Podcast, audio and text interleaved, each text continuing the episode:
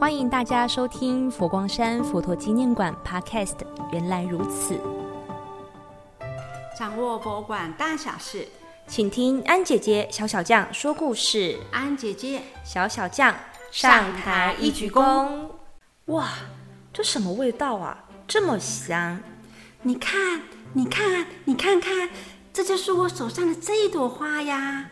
请问你有没有觉得它像什么呢？啊哈，我知道，我知道，让我来形容一下这朵花。听众朋友，你也可以来猜一猜哦。这朵花的颜色从里面到外面是黄色，慢慢渐成到白色。而且之前也听长辈说过，这种植物是有一定的毒性，绝对不可以摸到它的枝叶哦。听众朋友们，要考考你们了，听到小小这样的提示。应该知道是什么了吧？答案就是鸡蛋花。没错，就是鸡蛋花。不过我记得我们这一系列是要介绍佛教的五树六花，怎么会有鸡蛋花呢？果然，你一定不知道，鸡蛋花的学名就叫做缅栀，缅甸的缅，栀子花的栀。所以光看字就知道它跟缅甸有关联性了，因为啊，缅甸的国花就是鸡蛋花呀。感谢安姐姐，这也让我增加了知识。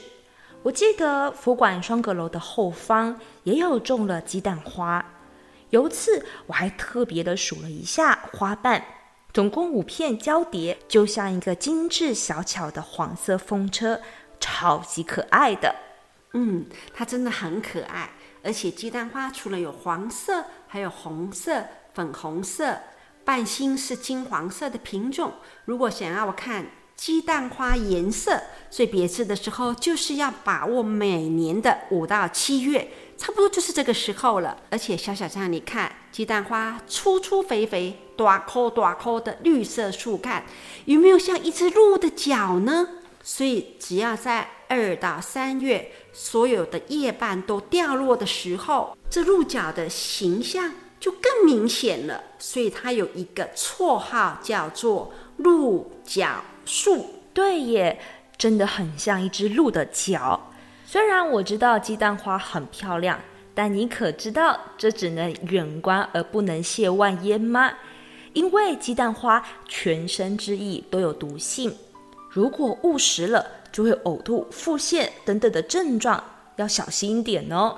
好，那我们再来解释一下鸡蛋花，因为它是佛教寺院定的五树六花之一，所以其实在寺院内常会看得到，而且用来供佛，所以又称为庙树或塔树。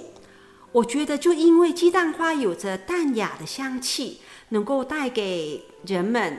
一种安定的力量，就好像待在寺院一样，嗯，很舒服、很沉静的感觉。嗯，算来算去，就像安姐姐你刚刚说的，这个时间点就是鸡蛋花盛开的时候。哎，那我要好好把握时机，去佛陀纪念馆双阁楼欣赏这超级可爱的黄色小风车鸡蛋花喽。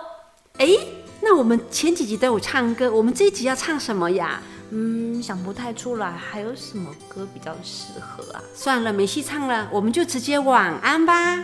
晚安喽！感谢你们今晚的聆听，祝福大家带着微笑入梦，美梦成真。安姐姐，小小将下台一鞠躬。